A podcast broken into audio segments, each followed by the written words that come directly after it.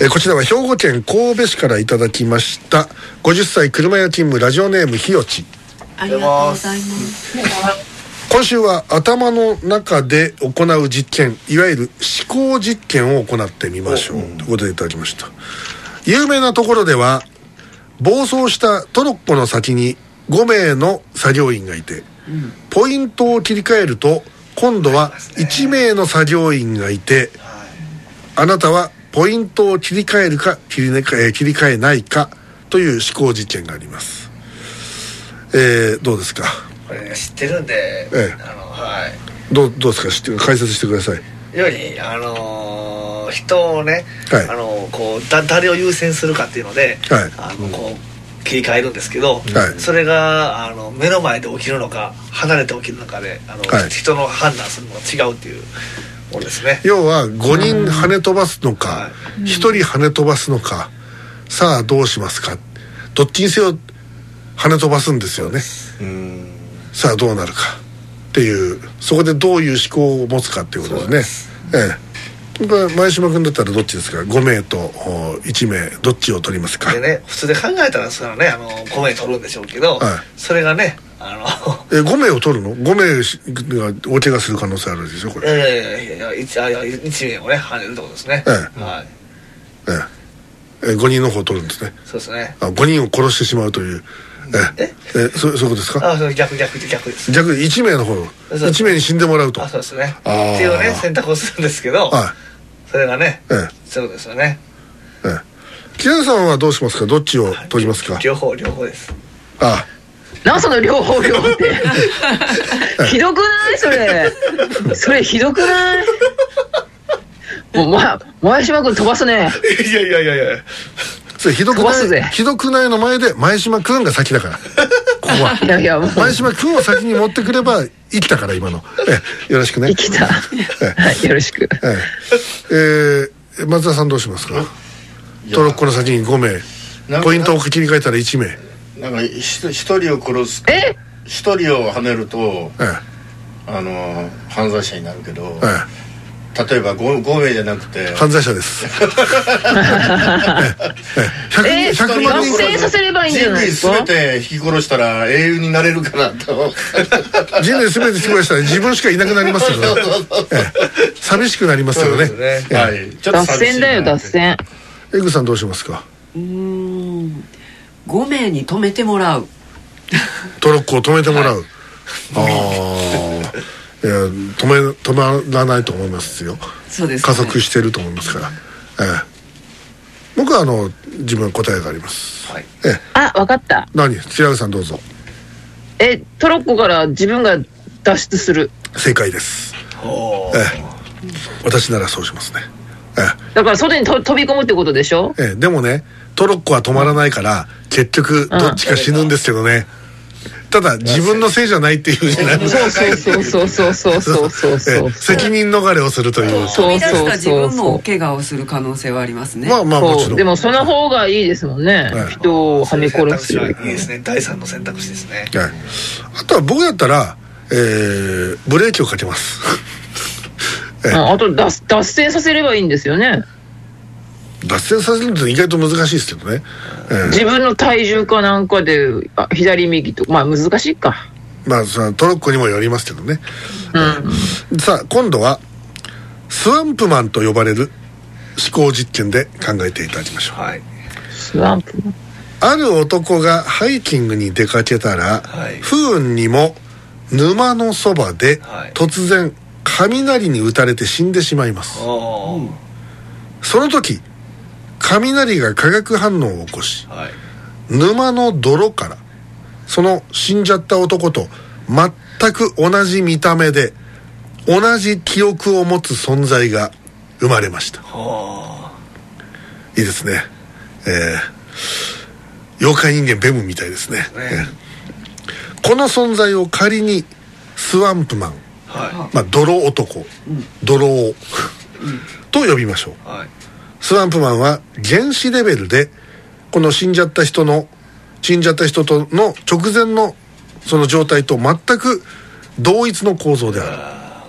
見かけも全く同じである。はい。脳の状態も完全なコピーなので記憶や知識感性も全く同じ。はい。趣味思考癖体質に至るまでスワンプマンと死んじゃった男とで違うところは何一つないと掃除系であるということですね。沼を後にしたスワンプマンは死ぬ直前の男の姿で死んだ男がかつて住んでいた家に帰り翌朝死んだ男が通っていた職場へ出勤していきました。ほ周囲の人も誰も男が死んだことに気づかずスワンプマン自身も男の死や自分が泥から生まれたことに気づいていません。もちろんこんなことは現実に起きるわけがないのですが、この場合スワンプマンは死んだ男と同一人物と言えますか。またスワンプマンと死んだ男が別の人間だというなら何がどう違うのか説明してください。まあそれはどうですか？もう全く何何にも違わないですよ。分子あの原子レベルで言うと、ね全て性格から何から全部ええ。だから当然その入れ替わったっていうことに誰も気づかないわけですただしこれはどうなんでしょ要するに、うはい。もしもそれでそこにご両親がいらっしいらっしゃって、はい。息子が死んだと、ええ。ところが沼から息子が同じ息子が出てきたと、沼から生まれたん。泥太郎、その失礼しました。泥太郎を両親が愛せるかどうかっていう問題ですかね。はあはあはあはあ。と多分ね。ただ死んだことを知らないこの段階で知らないですね。うん、だからまあ仮にそばで見てたとして。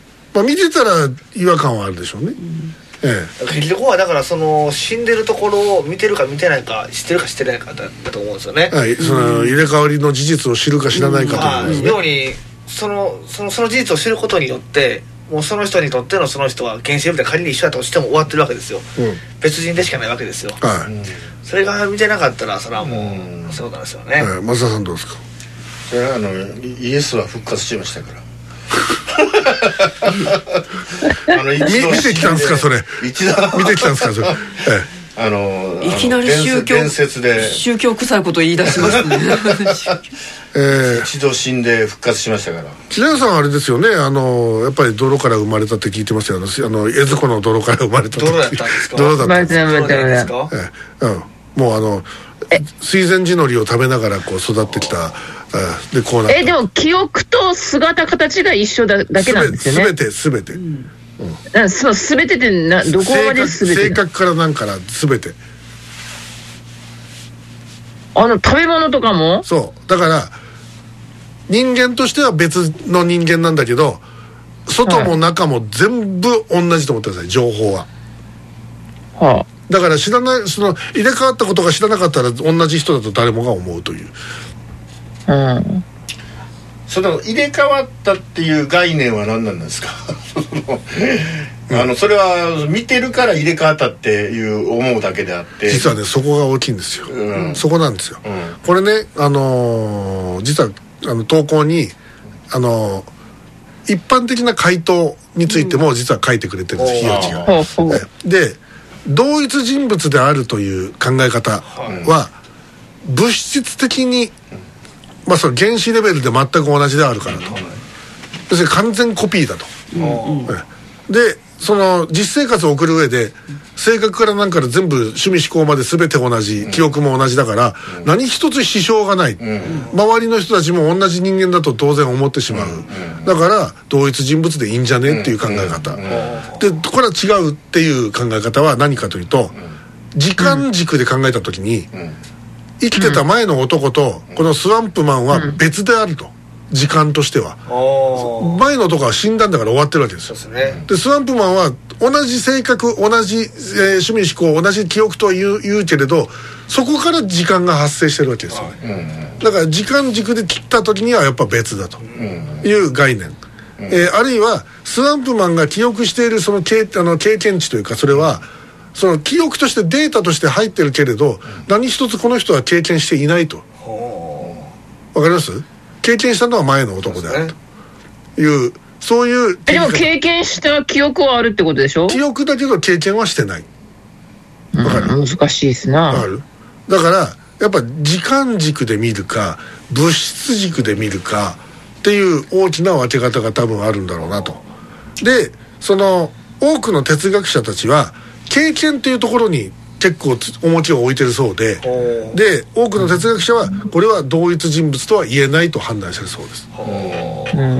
まあ同一人物ではないですよね。全く同じではないですよね。経験が違えば、だから言ってみればあのねあのパーマンがコピーロボットになるわけですよね、で基本一緒なんだけどやっぱ違うというところなのか、まあ、それと同じことで言っていいのかどうかなんで経験もコピーしなかったんですか、どいや経験もコピーしたんですよ。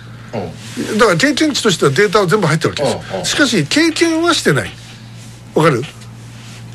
要要するに経験した。記憶だけで感触とかそういうのは覚えてないってことですか？いやそれもあるんだよ。全てある。あるけど経験はしてないじゃわないか。らんな。わからんな。財財でだからわからんな。難しいなだからじゃ時間でじ俺でちなみに俺が言ってるんじゃないですからね。これから哲学者が言ってるんです、その時間軸で例えばで12月31日の23時59分に死んだとしましょう、それで1秒後の年が明けた1月1日の午前0時0分にスワンプマンが誕生したとしましょう、でそうするとそれまでの大晦日までの経験はね、経験のデータはスワンプマンにコピーされます、されてるけどだからそのそその時間に生きてなかったってことでしょそうそうその過去にはいなかそういうことですったっていうことです。あそういうことですね。スワンプマンはわかる？スワンプマンは1月その元日元旦1月1日の午前0時0分から始まった歴史に生きてるだけで経験したと思い込んでるだけに過ぎないってことですよね。あくまでデータとしてそのただコピーされたに過ぎない。だから人物としては別なのだっていうのが哲学者の見解と。そういう。それねじ実際リアルの現実として、えその経験あのデータだけ入ってリアルのげ体験してない人は、えじ実生活に入ったらなんか変化があるわけですか？いや体験してる人としてない人で。す俺に聞かれてもしない いやそうね確かに。デデータ的に全部あってなリリだから言ってみれば実際的には。言ってみれば100%誤差のないクローンだと思ってください。うんうんうんうん。ええ普通クローンって劣化コピーだからどっかでこう何かこう歌詞が出てくるんだけど、ここの場合は家庭の場合で家庭だけど、もう全くもう完全コピーと思ってるんですよ、原子レベルから。うんうんうんうん。いや例えばねそそのその0.1秒で、うんまあ、変わったとしてその周りの人がこいつ前のやつと違うぞおかしいっていう感じることができればいいけど、まあできないでしょうね、ほとほぼ同じ言動同じかあの感情同じあの人間性とかやったら分からないんだったらそのままでいいんじゃない？ね。このね俺時々ねそこれここだわる必要がこれ俺子供の頃からね、同じことを時々思うんですよ。はい。実はあの死んでんじゃないかって自分が。おお寝てる間に入れ替わってんじゃねえかって思う時なんですよ。あそれはあるかもしれない。だからそのねその夢の中でね、いつの間にか自分はもう死んでいて、うん。あるかもしれない。いやないと思うけど。いや細胞レベル 細胞レベルで生まれ変わるんですよ。人間の体ってあだからまあ大きな大きな意味で言ったら生まれ変わってるかもしれない。ああ。まあう器は同じだけどってことでしょ、うん。そうそうそうそうまあ俺が言ってるのはもう器自体が実はすれ替わっててとかねなんかさまあ SF の世界ですよでも、でもなんかそんなことは時々思うことがあってあの全然話が違うけど例えば色ってあるじゃないですか、はい。で、青色です。これは青色ですとか赤ですっていうのがあって指さしてあれの赤色のあれを取ってって言ったらみんな間違いなく赤を取るじゃないですか。ただ自分が見てる赤と他の人が見てる赤は色が違う可能性があるんですよね、ででそれはあの色覚の問題じゃないですか、神経とか。けどそれは本人しか分かんないってやつそうそうそう、でその色の差スペクトルっていうのは違いがあるからそれなりにみんなあの色の違いは分かるんだけど、そのいわゆる色覚以上の方以外はよ、ででも本当に自分が思ってるこの赤は本当に他の人にそう見えてるのかどうかって自分にとっての赤がもしかしたらこの色かもしれないし。そうそうそうそう、ね。そういう。そうですね。ええ、昔あの寺山修司があのやってたソニーの CM でラジオ CM であのあの独特の喋り方で、私があの盲学校に行ってそこの生徒さんたちにお話を聞いてきました。でなんて言ったかな。えー色を聞いてみたって言うんですよ。色をどうやって表現するかって。音で彼らは表現するんですねで金色ってどんな音って聞いたらこんな音でしたっつってその色の音を聞かすんですよ。なんか木琴を叩く音とかなんか金属をカーンと叩く音とか。ででそういうそういう CM がこれもあのなんか AC 師匠かなんか撮ったすごい有名な CM なんですよ、あのであのあの CM がものすごく印象に残っててその感覚ってやっぱりいろいろ違いがあるんだなと思って、そのい色に対する思いとかそれを音に置き換えてみたらとか。ででその多様それがそれぞれ人によって違ったりする多分しあ違ったりするし同じようなところも多分あるんだろうけどそこをこうあの話を聞いていくっていうのはとっても面白いなと思ってそれぞれのその別にあのなんかすごい多様性を重んずる偉い人っていうつもりは私は全然ないですけど、でもなんかああなるほど。人間ってのはやっぱ千差万別っていうのはそういうことなんだなっていうようなことを思ったりして、あのうん逆にこれは人間社会っていうのは楽しいもんだなというその時にふと思ったっていうのを今ちょっと思い出したという、うん、ことを今言ってるんですけど。まあともかく、えーあなたも。そのスワンプマンって、はい。い、やあの例えばその誰かがこうクローン完全クローンになって目の前に現れてっていうのを想像するとは同じ人物じゃないのって思いますけど、うん。そのスそのスワンプマンの元の人間が自分であったとしたら自分は一回死ん自分は死んだと。その後別のクローンが出来上がっていく。自分の目から見たら完全別人ですよね。まあそうですね、うん。あと死んだ瞬間の記憶はスワンプマンにあるんだろうかっていうほんまですね。その雷に打たれた瞬間のその衝撃とか、うん。その記録記憶がうん。そのスワンプマンに伝わってるのかどうかっていうのがちょっとあの間違いなことがあったらショック死ですよね。まあね、はえーまあ。恐恐怖ですよね、えーでスワンプマンが最初に発する言葉は何なんだろうなとか思いますよね、死ぬかと思ったっていう。そうそういうあのそういうことなのか。そうなると別人になっちゃいますよね完全に。どっからでも巻きあの巻きあれじゃないですか？巻き戻すかじゃないですか？その自分を、いやだからその撃たれた直後今死ぬかと思ったで思い出したんだけど、はい。昔俺が「俺はハマーだ」っていうアメリカの刑事あのドタバタ刑事ドラマがあって30分の、であのーなんかすごいあのなんだっけな男に対してすごい恨みを持っているなんかい 今今放送できないような話なんですけどなんかブサイクなお姉さんたちが世の中にてあのテロを仕掛けるっていう回があってそれで核兵器を奪ってなんかその次元装置としてなんかこう作動させる回があってででそれをそのハマー刑事があのその次元装置を解除しようとするわけですよ。で所長が「お前ハマーいつからそんな技術を身につけたんだ」って言ったら「所長気合ですよ」って言ってでカチッてやった瞬間に爆発して終わるんですよ。ですごいキノキノコ雲が上がるんですけど。でその後突然なんか今まで出てこなかったヒッチコックみたいなのが急に出てきて解説者になって出てきて「いやー最終回驚いたでしょう」と。でもハマー刑事は不死身です、えー次も必ず現れます。その時の一言は何で何で何であるか。死ぬかと思った。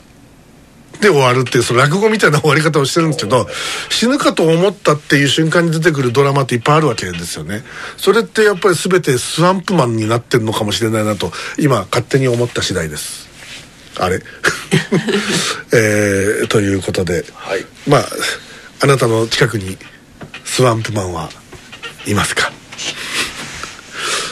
ね前島君もスワンプマンかもしれないですねそうですね、ええ毎日スワンプマンになねって世界は5秒前にできた説とかね言われますよね、ああ5秒前にできたんですか？記憶も全部5秒前に神様が作ったっていう説で誰も立証できないというのがありますね。できませんね。はい。ええぜひ立証構成会の皆さんに立証していただきたいですね。立証ですから。あ字が違います。ま あまあそういうことで。えーいかがだったでしょうか？